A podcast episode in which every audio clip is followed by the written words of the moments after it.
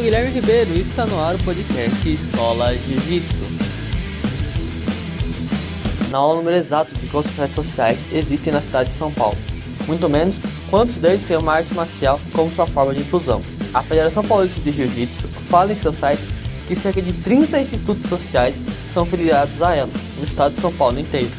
Neste podcast, vou apresentar a vocês dois projetos sociais que ficam um bem longe do outro, mas que têm a mesma sintonia: tirar jovens, crianças e adultos das ruas para fazer não só uma atividade física, mas também ensinar valores necessários para viver em sociedade. Sidney Machado é fundador do Instituto Antônio Geração do Bem, que nasceu após a morte de seu pai e leva consigo o nome do pai, Sidney. Assim, ele precisava de uma nova razão para viver e criou o projeto. Ele vai contar um pouco da história e das atividades que acontecem no Capão Redondo. Então, o Instituto Antônio funciona há seis anos, há quatro anos na minha casa. Antigamente a gente andava seis quilômetros para fazer um treino numa academia e depois vendi minha moto, montei um espaço aqui na minha casa e de segunda a sábado os alunos têm aulas de jiu-jitsu todos os dias, inglês, yoga, reforço escolar e mizuki. Né, aos sábados a, a gente proporcionou almoço, passeios culturais, campeonatos e é basicamente isso. Não temos nenhuma ajuda governamental, é, só com o apoio de amigos, empresários, a gente está na caminhada. Atendemos né, antes da pandemia 80 crianças e a meta é atender 100 crianças com a mesma qualidade. Seu primeiro aluno faixa preta é Luiz Augusto, que já esteve conosco no podcast anterior e falou da importância de um projeto como esse para a comunidade. Um projeto como o Instituto Antônio Geração do Bem é muito importante assim para a comunidade, sabe? Esse em especial para a comunidade do Capão Redondo. Não só pela, pelo ensinamento da arte marcial, pelo ensinamento da luta, mas por agregar valores a essas crianças que se não fosse o projeto, talvez estariam na rua ou talvez estariam em, em, casa sem fazer nada, entendeu? A gente leva muito mais do que só a arte marcial. A gente procura é, transformar esses cidadãos para que eles sejam pessoas do bem. E isso não só pelo jiu-jitsu, mas como os passeios culturais que são realizados, é, a disponibilidade de livros que eles têm lá para poderem ler, a aula de reforço que eles fazem que ajuda na escola, a gente acompanha toda a trajetória dessa criança na escola também. A gente quer transformar, quer fazer que eles sejam melhores.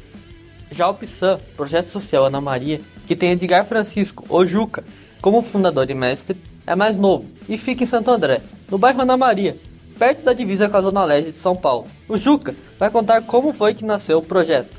O projeto social já nasceu quando eu era faixa azul ainda, né? E tinha já essa vontade. Só que como faixa azul, é, você não tem muita credibilidade em questão de dar aula. Então falei, não, quando mais para frente, finalzinho de, da faixa roxa, comecinho da faixa marrom, eu vou tentar montar um projeto. Aí houve alguns imprevistos lá na academia lá e a galera começou a sair. Aí eu tive a ideia de montar um projeto, né? A galera associou esse, esse conteúdo todo. E aí sentamos, conversamos e aí abriu as portas do projeto que aqui é de Santo André, né? As salas todas vazias lá, tava começando o céu ainda. Aí fomos, conversamos lá com o coordenador, ele falou: "Meu, as portas estão abertas aí para você". Aí a galera se juntou, comprou o tatame exame e um ajuda daqui, um outro ajuda dali. E aí começou a surgir o projeto, sair do papel e para a vida real.